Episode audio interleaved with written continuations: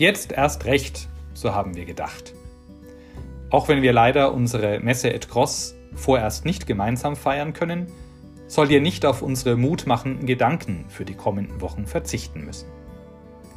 Unseren Glaubensimpuls, den es sonst in unserem Gottesdienst gibt, findet ihr jetzt, immer sonntags, einfach als Podcast zum Anhören und Weiterverbreiten. Habt Mut und geht mit Gottvertrauen in die kommende Zeit. Wir gehen mit.